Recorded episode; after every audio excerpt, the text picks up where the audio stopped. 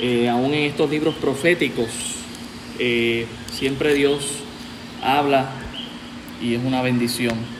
Uno aprende un montón, así que espero que esta noche, ¿verdad? Eh, tengo altas expectativas de que Dios también les hable a ustedes, como lo ha hecho conmigo, ¿verdad? al momento de estudiar su palabra. Vamos allá a Isaías capítulo 21 y 22. Ese es el reto esta noche. Dedicar estos dos capítulos. Isaías capítulo, ¿verdad? Si no lo logro, pues no hay problema, no, hay prisa tampoco. Isaías 21 e Isaías 22. ¿Ok?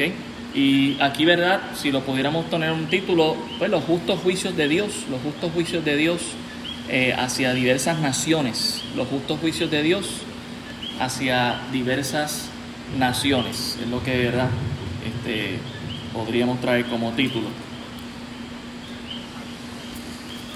Vamos a orar y entonces comenzamos. Señor, pido en esta noche que hables a nuestras vidas a través de tu palabra, tu Espíritu Santo nos dirija en el estudio, Señor, y podamos seguir aprendiendo principios. Eh, que podemos ver de tu palabra para aplicarlos en nuestra vida y seguirte fiel, Señor, en donde quiera que estamos como creyentes. Gracias damos por todo en el nombre de Jesús. Amén.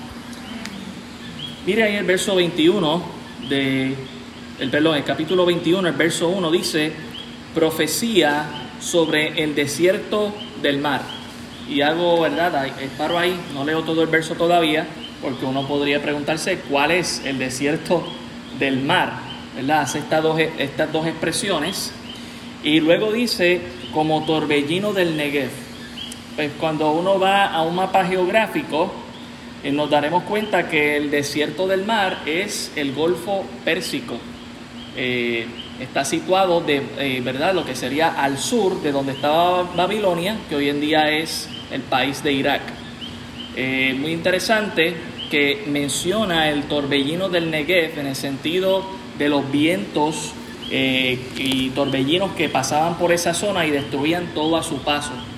Y eso trajo a mi imagen una, un videoclip que mi papá grabó cuando estuvo en la guerra del desierto, en la guerra del Golfo, que él grabó de 10 minutos para el año 1989, donde se ve la tienda que ellos están y están saliendo de la tienda y grabando y todo lo que se ve es arena, arena, arena, arena, tienda, arena, tienda, arena. Y de repente él ¿verdad? está enviando un saludo a nosotros como familia y se ve este, este viento que está levantando todas las tiendas que ellos habían amarrado, ¿verdad? Así que eh, me trajo esa, esa imagen eh, que ¿verdad? yo tenía cuando chiquito de, de mi papá cuando estuvo en la guerra del Golfo y a eso es a lo que se refiere este desierto del mar. De hecho, si usted lo busca en Google Maps o en Google Earth, así es como va a aparecer. Usted pone eh, desierto del mar y le va a llevar al Golfo Pérsico, porque así es como se le conoce todavía hoy en día. Así que estos torbellinos de los que está hablando Isaías eran conocidos, ¿verdad? Que venían desde el Negev y pasaban por toda esa zona de Irak.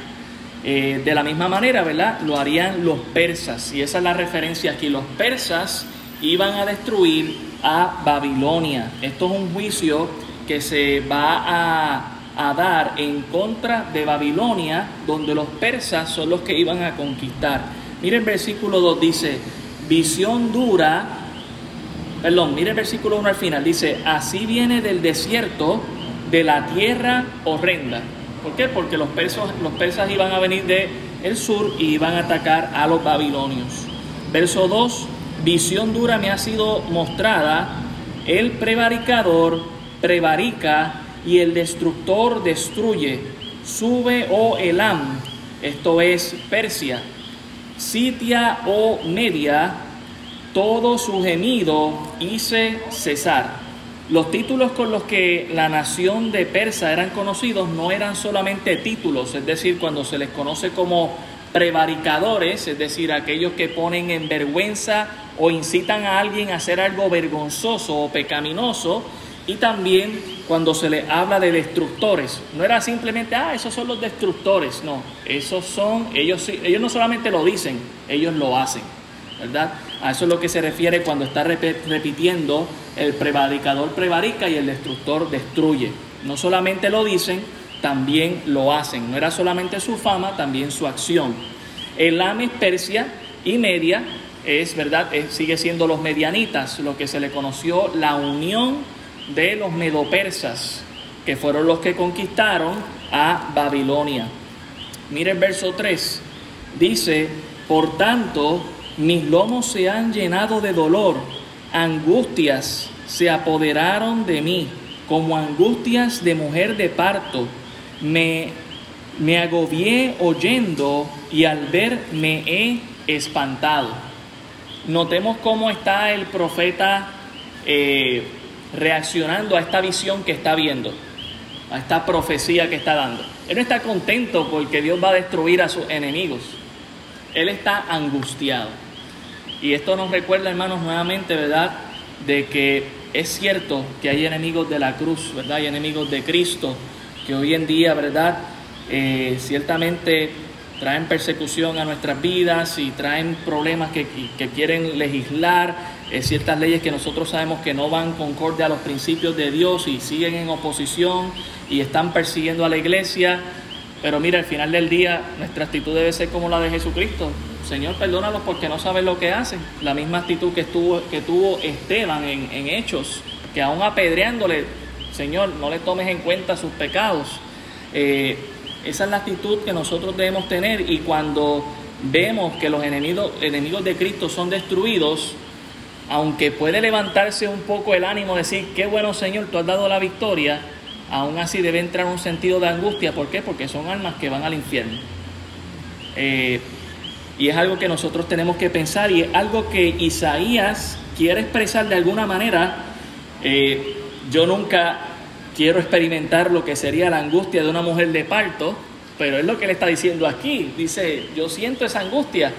Eh, era una manera para él poder expresarlo. Creo que él nunca tuvo un parto como tal, pero quizás al haber estado con su esposa, que tuvo dos hijos, los cuales leímos en los primeros capítulos, él tenía algo de idea, ¿verdad? Los hombres tenemos algo de idea, en el sentido de que vemos la maquinita que va leyendo el dolor de las mujeres que están en el parto. No sé cuántos han tenido esa experiencia de ver la maquinita que va midiendo el dolor.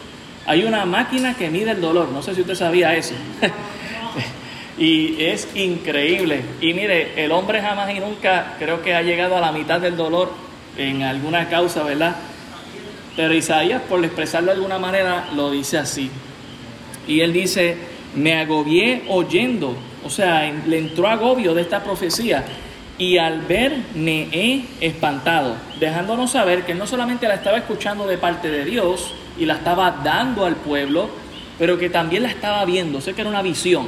Es como si él estuviese viendo una película de lo que iba a pasar, hermanos, básicamente 200 años después. Porque esta profecía que está dando Isaías se cumplió 200 años después. así que esto también nos demuestra que él estaba bien sensible al mensaje de Dios. Mire el versículo 4. Se pasmó mi corazón. O, otro, o en otra expresión, se, se detuvo por un momento. El, el horror me ha intimidado la noche de mi deseo se me volvió en espanto. la idea de la noche de mi deseo es cuando a veces uno está tan cansado durante el día que uno está anhelando el llegar a la noche y descansar. Él dice, yo ah, usualmente anhelo que llegue la noche, estoy cansado, pero después de yo ver esto, yo no quiero que llegue la noche. me ha espantado mucho el ver esta visión. Así que vemos al profeta bastante sensible, aunque Dios está pasando juicio sobre los enemigos del pueblo de, Judá y de Israel. Mire el versículo 5, ponen la mesa, extienden tapices, comen, beben. Levantaos, oh príncipes, ungid el escudo. Isaías puede ver lo que está a punto de pasar con Babilonia y es inesperado. El rey Belsasar de Babilonia está haciendo una fiesta con los utensilios del templo de Dios. ¿Cómo lo sabemos, verdad? Porque 200 años después tenemos al profeta Daniel capítulo 5, donde Belsasar, el tercer eh, hombre en el reino babilónico, hace esta fiesta donde trae los utensilios del templo de Dios, ¿verdad? Que ellos habían tomado eh, después de conquistar a, Jerusalén y a Judá. Y ahora están haciendo una fiesta pagana, adorando otros ídolos, y ahí es donde aparece la mano. ¿ok? Así que hay ciertas expresiones que está diciendo Isaías que no solamente se refieren a él, por ver esto que está pasando, pero también está hablando del rey y de cómo reaccionaron los que vieron la mano y los que esperaban el juicio. Eh, miren lo que dice aquí, ponen la mesa, extienden tapices, comen, beben, pero él les dice en la visión mientras la está viendo, levantaos, oh príncipes, ungid el escudo. Cancelen esa fiesta, prepárense, viene guerra. Es lo que él está viendo en la verdad. Él está no solamente viendo la fiesta, pero detrás de la fiesta él está viendo cómo el pueblo asirio se está acercando, perdón, el pueblo persa y Meda se está acercando para conquistar a los babilonios en secreto. Sigamos un momentito a Daniel 5, solamente para, para dar una, una ojeada. Después de ustedes lo pueden leer en sus casas con calma. Daniel capítulo 5. Mira el versículo 4. Bueno, versículo 3. Dice, entonces fueron traídos los vasos de oro que habían traído del templo de la casa de Dios, que estaban en Jerusalén, y bebieron en ellos el rey y sus príncipes, sus mujeres y sus concubinas. Bebieron vino y alabaron a los dioses de oro y de plata, de bronce, de hierro, de madera y de piedra. No era para alabar a Dios, estaban aquí alabando a otros dioses. Así que blasfemia. Versículo 5. En aquella misma hora aparecieron los dedos de una mano de hombre que escribía delante del candelero sobre lo encandelado de la pared del palacio real, y el rey veía la mano que escribía. Entonces el rey palideció. Recuerdan que Isaías dijo, se me pasmó el corazón. Eh, siento horrenda expectación de lo que está pasando. Pues dice, el rey palideció, sus pensamientos lo turbaron y se le debilitaron sus lomos y sus rodillas daban la una contra la otra. El rey gritó en alta voz que hiciesen venir magos, caldeos, adivinos, y dijo el rey a los sabios de Babilonia, cualquiera que lea esta escritura y me muestre su interpretación será vestido de púrpura y un collar de oro verá en su cuello y será el tercer señor en el reino. Y bueno, ya luego mandan a buscar a Daniel, ¿verdad? Y cuando usted lee el versículo 24, resumiendo, entonces de su presencia fue enviada la mano que trazó esta escritura, y la escritura que trazó es Mené, Mené, Tekel Parsin, y esta es la interpretación del asunto. Mené contó Dios tu reino y le ha puesto fin. Tekel pesado ha sido en balanza y fuiste hallado falto. Pérez, tu reino ha sido roto y dado a los medos y a los persas. Así que Mire también el versículo 30, dice, la misma noche fue muerto Belsasar, rey de los caldeos, y Darío de Media tomó el reino siendo de 62 años. Así que Isaías profetizó este evento 200 años antes diciéndole, unjan sus escudos, olvídense de esa fiesta, van a perecer. Pero claro, la incredulidad que hace, hermanos, simplemente recibe las consecuencias de sus acciones. Isaías 21:6. Porque el Señor me dijo así, ve, pon centinela que haga saber lo que vea. Hermano, Dios puso personas que profetizaron por años que esto sucedería. Y eso eran los centinelas. Isaías fue uno, Jeremías fue otro. Y así vinieron muchos otros profetas que estaban avisando, viene juicio, y no solamente para Israel y Judá, para todas estas otras naciones. Eh, hemos visto, ¿verdad? Eh, todas las naciones mencionadas en estos capítulos de Isaías donde Dios está enviando juicio y siempre la idea de advertir el juicio, Dios está buscando arrepentimiento. Lo que hizo el pueblo de Nínive, escuchó, de aquí a 40 días Nínive será destruida, se arrepintieron todos, pero en este caso no fue así. Eh, Dios siempre puso personas que profetizaron por años que esto sucedería, pero ¿verdad? la incredulidad hizo que se inmutaran. Ese día vio Isaías que no habían centinelas para velar, sino que todos estaban de fiesta y los tomaron desprevenidos. Y esto si lo aplicamos a nosotros, hermanos, es que la iglesia es la gran centinela de hoy en día. La iglesia está puesta para seguir dando el anuncio, Cristo viene pronto y viene juicio. Prepárate, ¿verdad? Y nosotros debemos advertirle eso al mundo, que necesitan arrepentirse porque si no un día serán tomados desprevenidos. Así que nosotros como centinelas debemos seguir dando el anuncio. Noten que dice, ve, pon centinela que haga saber lo que vea. Debemos notificar lo que está pasando al mundo.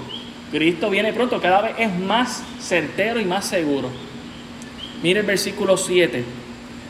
Y vio hombres montados, jinetes de dos en dos, montados sobre asnos, montados sobre camellos, y miró más atentamente y gritó como un león, Señor, sobre la atalaya estoy yo continuamente de día y las noches enteras sobre mi guarda.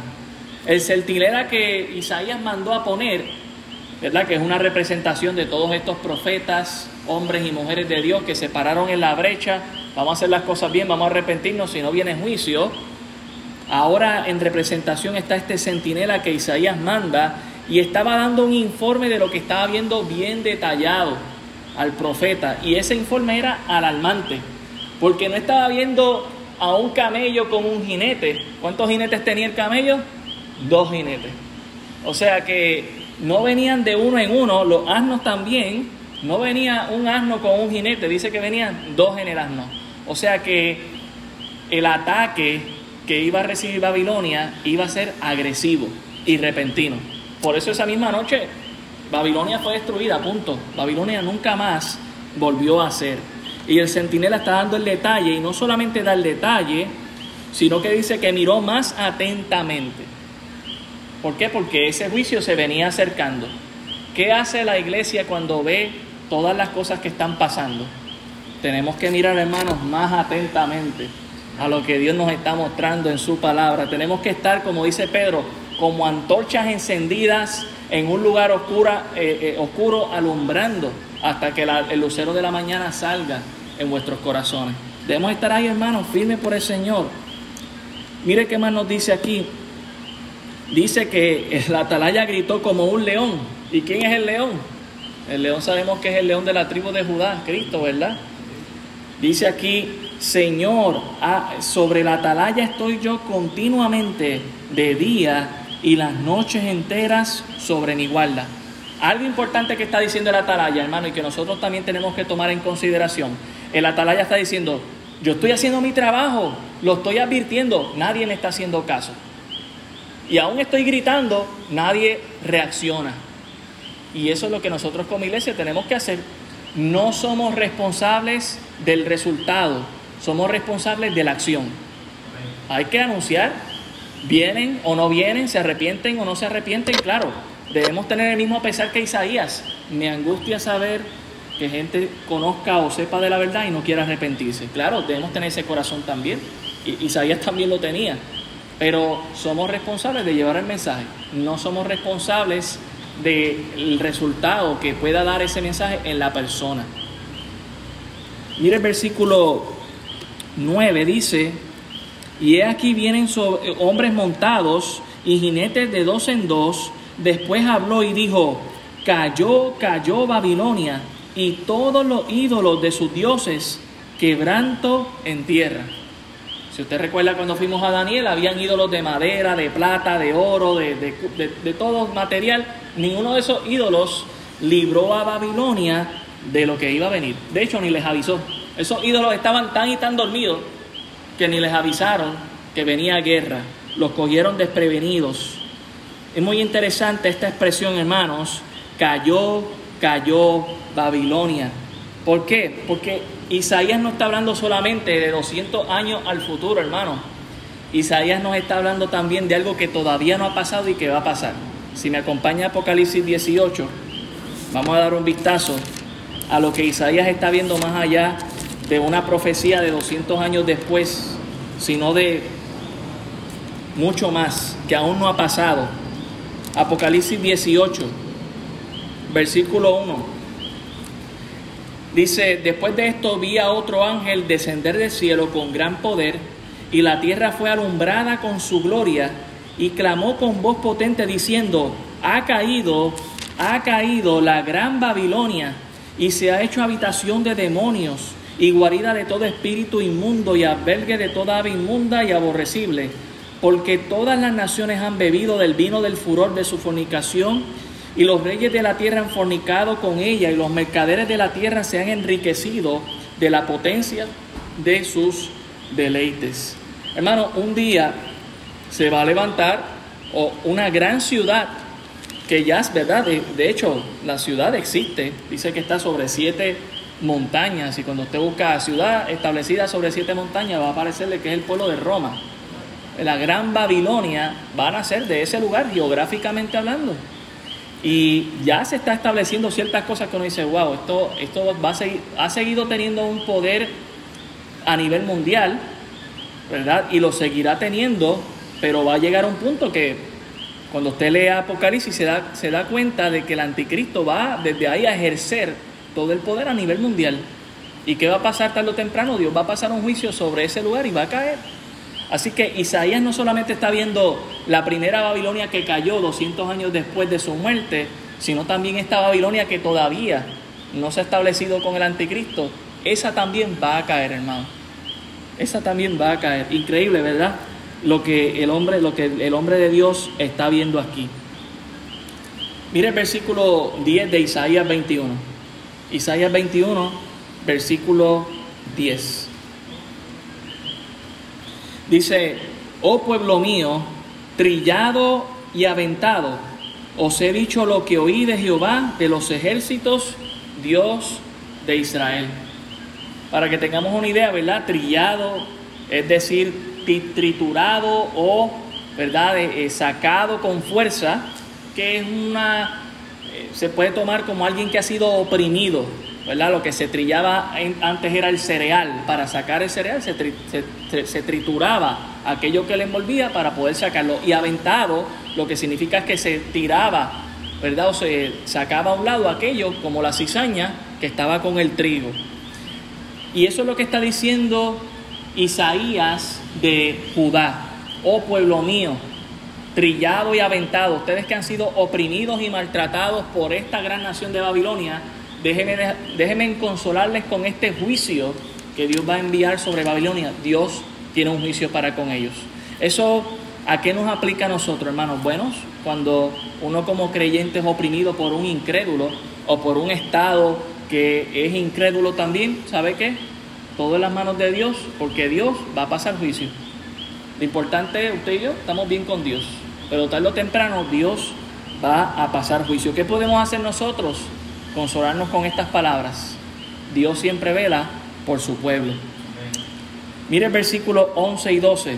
Ya Isaías va de profetizar en contra de Babilonia y ahora va a profetizar en contra de Edom. Versículo 11 dice, profecía sobre Duma, me dan voces de Seir, guarda, que de la noche, guarda, que de la noche. El que el guarda respondió, la mañana viene y después la noche. Preguntad si queréis, preguntad, volved, venid. Cuando hablamos de Duma, es una de las, al igual que Seir, son ciudades importantes de Edom. Edom es Esaú, eh, hermano de Jacob. Así que estamos hablando de los primos aquí eh, que fueron enemigos por mucho tiempo del pueblo de Israel. Y esto es un juicio pero a la misma vez es una advertencia. ¿Por qué? Porque ¿qué le está diciendo a Edom aquí cuando está diciendo que de la noche guarda que de la noche? Le está preguntando, ¿qué está pasando durante la noche? ¿Vienen a atacarnos o no vienen a atacar? ¿Estamos, ¿Está todo bien o estamos mal? La idea de la noche aquí es una opresión, es decir, que los estaban eh, a punto de atacar y ellos serían atacados por los asirios, los edomitas. Así que la idea cuando dice aquí, el, el guarda respondió, la mañana viene, viene liberación, en la noche van a recibir opresión por los asirios, en la mañana viene liberación. Pero luego dice, y después la noche. otra vez serían oprimidos, pero ¿por quiénes? Por los babilonios. Así que primero los asirios derrotaron o conquistaron a los edomitas y luego fueron liberados, pero luego fueron otra vez conquistados por otra nación que eran los babilonios. Y, y nuevamente hace la pregunta, y después de la noche, preguntad si queréis, preguntad, volver a venir. Algo importante, la exhortación que se le da al guarda de volver y venir, es la idea de volver y arrepentirse. ¿No te diste cuenta que envié a los asirios porque es un juicio? Y te liberé para mostrarte misericordia y nuevamente envié a los babilonios para enviarte juicio. ¿Cuándo vas a venir arrepentido? Hermano, Puerto Rico está pasando por lo que está pasando, la gente no se da cuenta. ¿Cuándo se va a dar cuenta que necesita volverse a Dios para que las cosas se arreglen? Esa es la fórmula aquí. Esa es la no, no, queremos la Junta de Control Fiscal, vamos a humillarnos delante de Dios, que le haga el milagro. Porque ciertamente no hemos visto que ningún gobierno pueda arreglarlo, pero sí sabemos de alguien que lo puede arreglar, que es Dios. Cuando nos humillemos, Dios dice, yo sanaré su tierra. Pero si no le creemos al Señor, pues ¿qué va a pasar? Por eso Él le dice, si tú quieres, ven y pregunta, pero volver.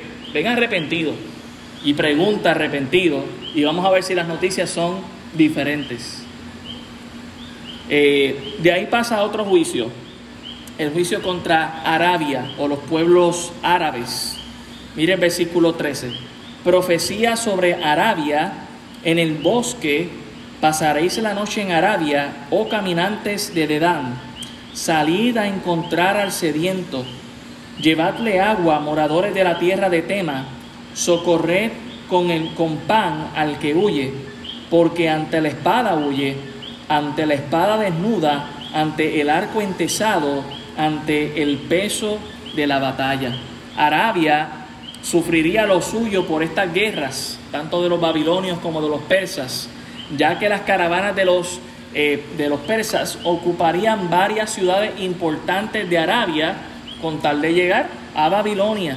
Y muchos huyeron, pero estaban sedientos y con hambre. Y eso es lo que nos está diciendo aquí. Mira, tú estás viendo al necesitado. No, no es cualquier cosa. Vienen huyendo de la guerra. Dale, dale de beber, dale pan para que se fortalezcan y huyan. Mire qué interesante. Dios está anunciando juicio, pero está diciendo, tienes la fórmula para escapar y tienes la no solamente la fórmula para escapar, tienes eh, las herramientas necesarias. Va a haber gente que va a tener disposición de pan para ayudarte y disposición de agua para ayudarte. Solo falta que ellos te ayuden. Pero hermano, ¿verdad? Esto es como la fe. La fe sin obras es muerta. Usted dice, yo voy a orar por el hermano, que, que Dios le provea, pero si al menos no le damos algo que tengamos para ayudarle, la fe no va a obrar sola. Eh, ah, y eso es lo que estamos viendo aquí. Y él está diciendo, salgan a encontrar al sediento, está sediento, eh, y el que tiene, el, que está, el que está huyendo, dale pan, porque ante la espada huye, ante la espada desnuda, ante el arco entesado, ante el peso de la batalla. En otras palabras, Isaías le está diciendo, no se vuelvan indiferentes con su prójimo, estamos en, están en situación de guerra. Y eso es algo importante para nosotros, hermanos, no volvernos indiferentes con nuestro prójimo. En primer lugar, ¿verdad? Con nuestra familia. Dios dice en su palabra que yo no debo ser indiferente con mi familia porque eso daña mi testimonio y sería peor que un incrédulo. Así lo dice el apóstol Pablo. También yo no debo ser indiferente con, mis, con mi vecindario, con mis vecinos. Debo estar al tanto, debo ayudar si es necesario. No debo ser indiferente con nadie también con los hermanos en Cristo, ¿verdad? No debo ser indiferente, debo atender las necesidades. Mire el versículo 16, dice, porque así me ha dicho Jehová, de aquí a un año, semejante a años de jornalero, toda la gloria de Cedar será deshecha, y los sobrevivientes del número de los valientes flecheros, hijos de Cedar, serán reducidos, porque Jehová Dios de Israel lo ha dicho. Cuando hace la expresión semejante a un año de jornalero, lo que está implicando es que no pasaría más de un año de un trabajador. Lo que ese año trabajaba, pues eso es lo que esa es la paga que iba a recibir por ese año. Es decir, que sería en un momento exacto, que no pasaría ni un día más hasta que esto se cumpliera. Ese es el año del jornalero. Y nos dice aquí que el pago del juicio sería dado por parte de Dios y llegaría aún hasta aquellos que en Arabia eran conocidos como valientes guerreros que eran buenos con su flecha, con su arco y flecha. Hasta ellos iban a caer. Es que cuando el juicio viene, hermano, hasta el más fuerte va a caer. ¿Verdad? Leemos Apocalipsis dice que capitanes, generales, grandes y pequeños, todos estarán, ¿verdad? Humillándose delante de la presencia del Señor por su juicio. Y es lo que vemos aquí. Aún de estas ciudades en Arabia, como es Dedán, como es Tema y Sedar, estas ciudades los persas arrasarían con ellas y se llevarían a todo el mundo básicamente bajo este juicio que Dios está enviando.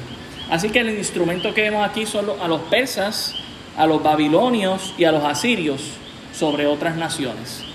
Ah, para, que no nos perdamos, desde el 1 al 10 el juicio es en contra de Babilonia. ¿A quiénes usa Dios? A los persas. En el verso 11 y 12 es contra Edom, los hermanos de, los primos del pueblo de Israel. ¿A quiénes va a usar, a usar Dios? A los persas y a los asirios. A los asirios primero y después a los persas. Y luego en el capítulo 13 al 16 sigue siendo esa invasión de los persas, pero sobre Arabia. Así que todo lo que vemos aquí, ¿verdad? Es juicio tras juicio, juicio tras juicio, anunciado para que haya arrepentimiento en estas naciones. ¿Sabe qué pasó, hermano? Históricamente, ninguno se arrepintió. El juicio llegó y por eso usted ve lo que ve, lo que ve hoy en día, el resultado sobre estas naciones. entramos así entonces al capítulo 22, hermanos de seguir pasando de juicios a naciones extranjeras, ahora llegamos otra vez a juicio contra Jerusalén. Es muy interesante. Dios empieza con su pueblo y termina con su pueblo. Y eso es lo que vemos aquí en el capítulo 22. Eh, profecía sobre el valle de la visión. Y esta referencia sobre el valle de la visión es donde está Isaías parado viendo esta visión, esta película de todas estas naciones que están eh, siendo conquistadas por otras, el juicio que Dios está utilizando a una nación contra otra, ¿verdad? Eh, Isaías está en un valle viendo esto, ¿ok?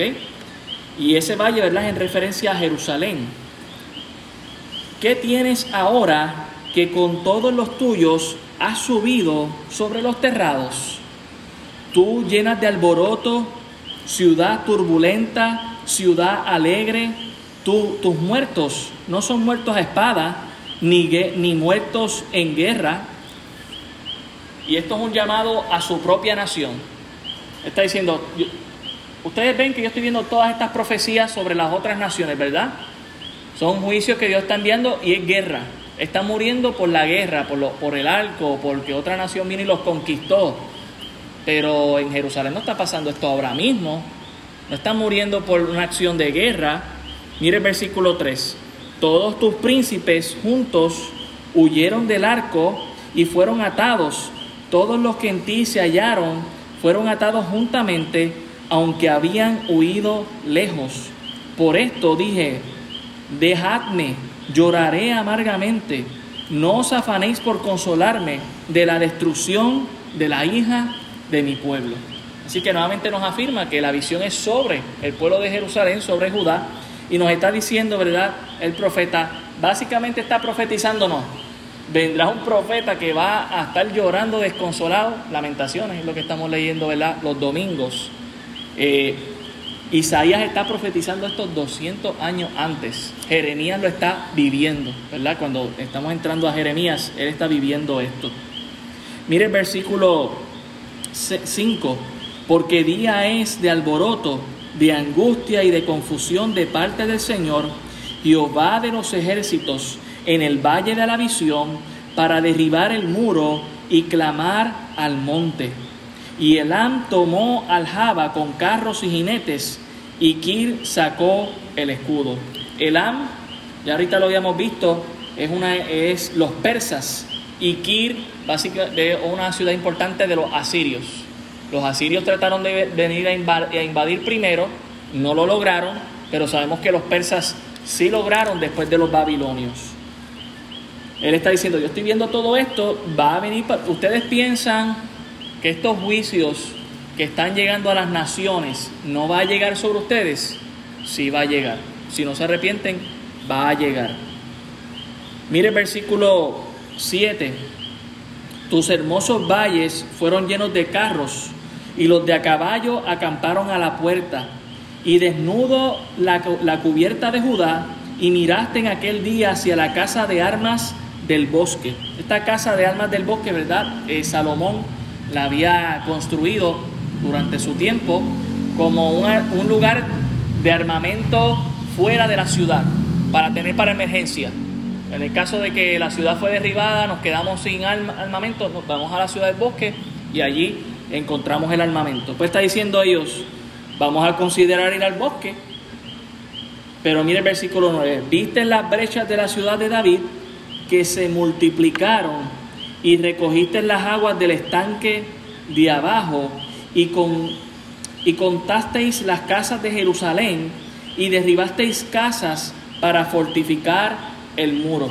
En otras palabras, cuando el pueblo supo que Babilonia venía, se prepararon, ¿no? vamos a considerar, el, ¿verdad? Vamos a prepararnos con los armamentos, pero una vez se prepararon, no clamaron a Dios, lo que hicieron fue, pues vamos a seguir, vamos a aumentar un poquito más el murito para allá, vamos a poner otro muro allá.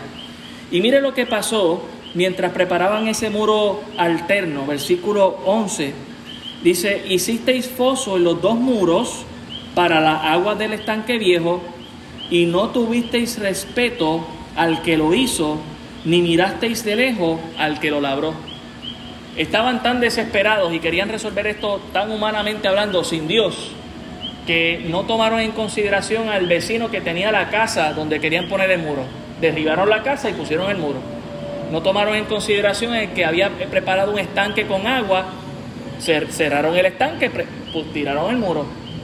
Eh, el Estado tenía un apremiante eh, búsqueda de, defensa ante, ante esto, en vez de simplemente ir a Dios y clamar, Señor, sácanos de esto, perdónanos, nos arrepentimos, perdón. No. Y hermano, esto tiene mucho que ver cuando Dios nos está llamando la atención que están pasando cosas en nuestra vida y, seguimos nosotros humanamente tratando de resolver y no hemos considerado a Dios en nuestros asuntos. Debemos considerar a Dios en nuestros asuntos. Antes de poner el muro, consulte a Dios. Y si Dios no quiere ese muro ahí, eh, eh, mire, note lo que dice, que dice que ellos no consideraron, eh, no tuviste respeto al que lo hizo, ni miraste de lejos al que lo labró. O sea, ni permiso pidieron mira, te voy a sacar la casa porque voy a poner el muro para defendernos. No, hoy, hoy me la llevo, enredada. A ese punto, porque el creyente no tiene por qué actuar así. ¿Sabe dónde el creyente pone su casa? Sobre la roca, no sobre la arena que viene, ¿verdad? Es bien interesante. Esta mañana estaba escuchando un estudio sobre esto. Eh, no nos está diciendo ese pasaje de cuando preparamos nuestra casa sobre la roca, dice que uno la preparó sobre la roca y otro sobre la arena.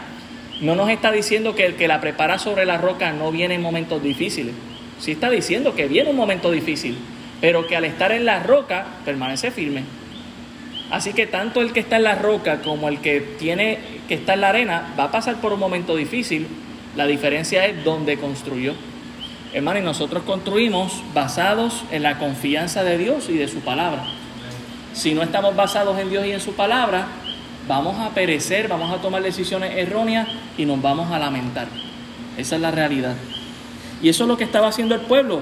Estaba preparando estos muros sin considerar a Dios y considerar a sus vecinos, a sus amigos. Ellos querían defenderse a ellos mismos. Fue una acción completamente egoísta. Mire el versículo 12.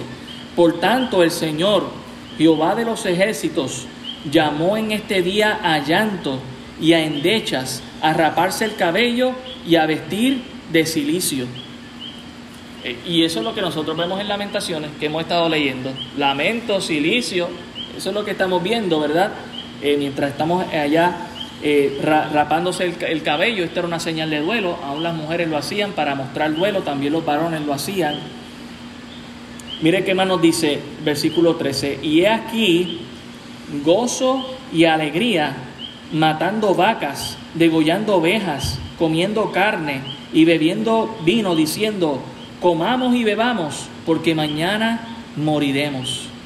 Mientras Isaías está preocupado por todas las otras naciones y ahora también mira a su propia nación, a su propio pueblo y dice, Dios también va a traer juicio aquí. El juicio es seguro si no nos arrepentimos. Debemos estar, vamos a raparnos nuestras, nuestros cabellos, vamos a, ponernos silicio, vamos a humillarnos delante de Dios, a pedirle perdón, a arrepentirnos. Él lo que ve es una respuesta diferente. Vámonos de fiesta, que viene juicio, vámonos de fiesta. por eso es la expresión comamos y bebamos, porque mañana moriremos. No es una expresión que se prepara el futuro, es una expresión que se prepara para el ahora. Yo me disfruto ahora porque mañana voy a morir. Y esto también lo utilizó el apóstol Pablo en Primera de Corintios, el capítulo 15. Primera de Corintios, el capítulo 15, el versículo 32, cuando habló acerca del tema de la resurrección. Primera de Corintios 15, 32. Mire, note lo que dice aquí.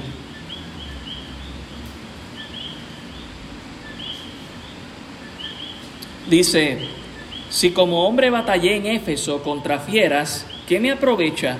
Si los muertos no resucitan, comamos y bebamos, porque mañana moriremos. Aquí está la misma expresión. A ver, si no hay vida después de la muerte, pues vamos entonces a sacar el mejor provecho de esta vida. ¿Para qué entonces andar muchas veces negándonos a nosotros mismos? ¿Para qué entonces vivir esta vida cristiana piadosa, abnegándonos del pecado, absteniéndonos de hacer lo incorrecto, si no vamos a tener un fruto? Digo, si no hay resurrección, pues vamos a vivir la vida loca. Pero él dice, versículo 34, perdón, versículo 33, no erréis las malas conversaciones corrompen las buenas costumbres. Velad debidamente y no pequéis, porque algunos no conocen a Dios.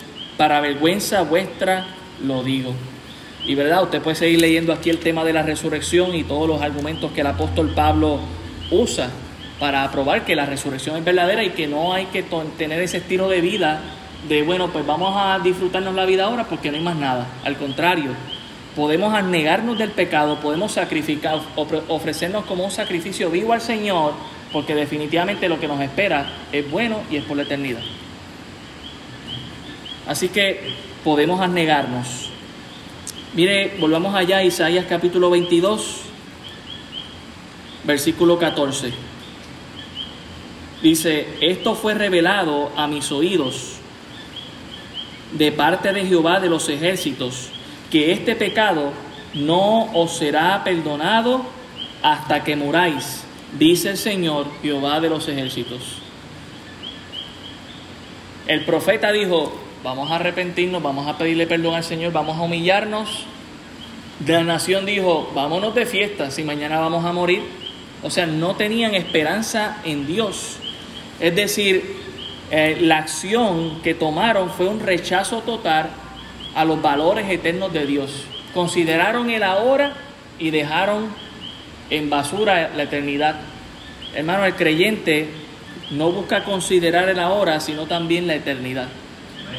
nosotros no estamos aquí simplemente por estar aquí, estamos aquí porque Dios quiere que estemos aquí, porque queremos seguir creciendo espiritualmente y porque esto tiene implicaciones no solamente para la hora, sino para la eternidad. Para la eternidad. Así que nosotros no queremos rechazar los valores eternos de Dios, al contrario, los apreciamos y por eso es que estamos aquí en el ahora y no estamos de fiesta. Ya la fiesta vendrá en la boda del Cordero y celebraremos. Y, el creyente tiene sus momentos de fiesta también y, lo hacemos en el Señor. Pero cuando es momento de arrepentirse y de pedir perdón y estar a cuentas con Dios, la fiesta la dejamos para mañana. Ahora nos arrepentimos. Mire el versículo 15. Jehová de los ejércitos dice así, ve, bueno, ahora va a entrar otro tema, hermanos, quería dejarles saber eso, ¿verdad? Él va a entrar a otro tema y antes de entrar a este otro tema, quería mencionarles que hay algo muy interesante ahí en el versículo 14, cuando dice al final que este pecado no será perdonado hasta que muráis. Eh, ya que no querían arrepentirse y la actitud de ellos fue hacer fiesta, pues ahora aunque después estuviesen lamentándose y pidiendo perdón, ya no había esperanza para ellos. Y ya Isaías, Dios se lo había dicho, que ese iba a ser el resultado. Si vamos a Isaías 9, perdón, Isaías 6, Isaías 6, el versículo 9, Dios le dice que ese iba a ser el resultado de su ministerio. Isaías capítulo 6, versículo 9, dice, y dijo, anda y di a este pueblo, oíd bien y no entendáis. Ves por cierto, mas no comprendáis. Engruesa el corazón de este pueblo y agrava sus oídos y ciega sus ojos para que no vea con sus ojos, ni oiga con sus oídos, ni su corazón entienda, ni se convierta y haya para él sanidad. Ya Dios le está diciendo, ellos van a escuchar la visión, van a escuchar tus profecías y ellos van a ver que poco a poco se van a ir cumpliendo. ¿Sabes qué? Como quiera, el resultado va a ser que ellos no van a escuchar. Y es muy interesante, hermano. Significa entonces que por eso, si, no, si, si nosotros seguimos testificando y damos testimonio de Dios, debemos parar en un momento porque ya el pueblo no nos escuche. No. Isaías no paró en toda su vida de dar testimonio de Dios, de anunciar las profecías, que aún muerto, estas profecías hablaban después de, de muertos, básicamente, porque es palabra de Dios, y que se cumplieron. Pues mire, nosotros como iglesia somos llamados a hacer lo mismo, sea el resultado que sea. Mire el versículo 15, ahora habla de otro tema, Isaías 22, 15.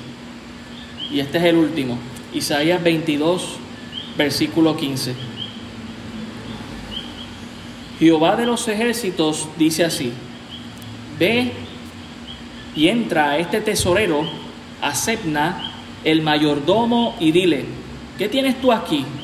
¿O a quién tienes aquí que labraste aquí sepulcro para ti como el que en lugar alto labra su sepultura, o el que esculpe para sí morada en una peña? Ahora pasamos de, juicios a naciones a una persona en particular.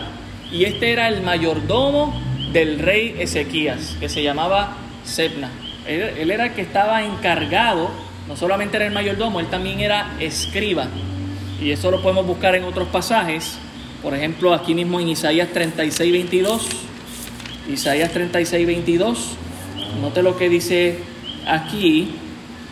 Dice, entonces Eliaquín, hijo de Isías, mayordomo, y Sebna, escriba, hijo, perdón, hijo A, hijo de Asaf, canciller, vinieron a Ezequías rasgados sus vestidos y le contaron las palabras del Rapsaces. También en el 37.2 dice, y envióle aquí mayordomo, a Cerna escriba y a los ancianos de los sacerdotes cubiertos de silicio, al profeta Isaías, hijo de Amós. Ahora, si usted nota en la lectura que estamos haciendo, que es posterior a la que hemos visto, ¿qué posición tiene Sedna? Escriba solamente. Pero ¿qué posición tiene aquí en este capítulo 22? Es mayordomo y escriba también. Así que tenía estas dos posiciones y Dios viendo su corazón lleva al profeta Isaías para enviarle este mensaje. ¿Qué tú haces preparándote ahí este, esta sepultura como si tú fueras un rey? ¿Por qué tú estás perdiendo ese tiempo? Escuchó el juicio del profeta, se asustó y empezó a preparar su lugar de muerte. Es bien interesante cómo vivimos poco a poco y la gente no se va dando cuenta que vamos viviendo en, en una cultura de muerte. Le damos más énfasis a la muerte que a la vida. ¿Sabe que Cristo murió para que tú y yo tengamos vida en abundancia, no muerte en abundancia? Pero la gente le sigue dando énfasis a esta cultura de muerte. Tengamos cuidado con eso. Dios no quiere que estemos planificando nuestra muerte, sino nuestra vida con Él en los cielos. ¿Qué tienes tú aquí? ¿A quién tienes que labraste aquí este sepulcro para ti como en el lugar alto? Que labra su sepultura el que esculpe para sí morada en una peña, o sea, en un lugar alto, que esto era donde usualmente los reyes o gente de dinero hacía sus sepulturas. Mire lo que dice en el versículo 17. He aquí que Jehová te transportará en duro cautiverio y de cierto te cubrirá el rostro te echará a rodar con ímpetu como a bola por tierra extensa, allá morirás, y allá estarán los carros de tu gloria, oh vergüenza de la casa de tu Señor. ¿Iba a morir Sedna donde estaba preparando su sepultura? No, hermano. De igual manera que usted y yo no sabemos dónde va a ser nuestro último suspiro, pero ojalá que sea sirviendo al Señor. ¿Por qué, hermano? Porque Semna tenía dos posiciones importantes, entre ellas él era escriba. Y la idea, al escuchar la visión de Isaías como escriba, ¿qué era? Escribirla. Y no solamente escribirla, sino también enseñarla a otros. Porque el escriba era un maestro. De hecho, eso es lo que más usted ve que, que el Señor Jesucristo está acusando a fariseos y escribas. Porque el fariseo enseñaba la ley, pero el escriba, no solamente, ¿verdad? Obviamente hacía la acción de escribirla, pero al escribirla tenía el conocimiento para poder enseñarla. Y este mayordomo, en vez de enseñarla, ¿qué estaba haciendo? Preparando su sepultura. Bueno, ya que viene este juicio, voy a preparar mi gran cementerio. ¿Y que Dios le dice? Bueno, tú no vas a morir ahí, tú, tú vas a ser llevado allá. Así que, hermanos, tengamos cuidado, ¿verdad?, con nuestro espíritu de arrogancia. Este Serna se creía un rey, eh, porque, ¿verdad?, era siervo del rey y se dedicó a él mismo en vez de dedicarse a las necesidades espirituales de Judá. Era el momento para él crecerse como siervo de Dios y enseñar palabra de Dios porque venía a juicio. Pues él no, él dijo, no, pues yo voy a preparar mi tumba. ¿Cuál debe ser nuestra actitud, hermano? ¿Cuál debe ser nuestra actitud? Aquí vemos que esa no es la, la mejor. Y mire lo que le dice, versículo 19, y te arrojaré de tu lugar y de tu puesto te empujaré ¿Cuál puesto tenía? Más importante, mayordomo. De influencia, escriba. En aquel día llamaré a mi siervo Eliaquín, hijo de Isías. Si usted notó, en los dos versículos que leímos, ¿quién era el mayordomo? Eliaquín, porque ya Serna había sido echado como mayordomo. Ya Dios había pasado juicio en ese sentido. Todavía no había muerto, ¿verdad? Los dos pasajes todavía están en, en Judá. Más adelante él va a morir fuera de Judá. Pero ya su puesto había sido quitado. Y mire el versículo 21, y lo vestiré de tus vestiduras y lo ceñiré de tu talabarte. El talabarte era una correa, un cinturón que se ponían donde ahí estaba la espada y donde estaban eh, otros artefactos que se ponían, ¿verdad?, en la cintura. Y entregaré en sus manos tu potestad y será padre al morador de Jerusalén y a la casa de Judá.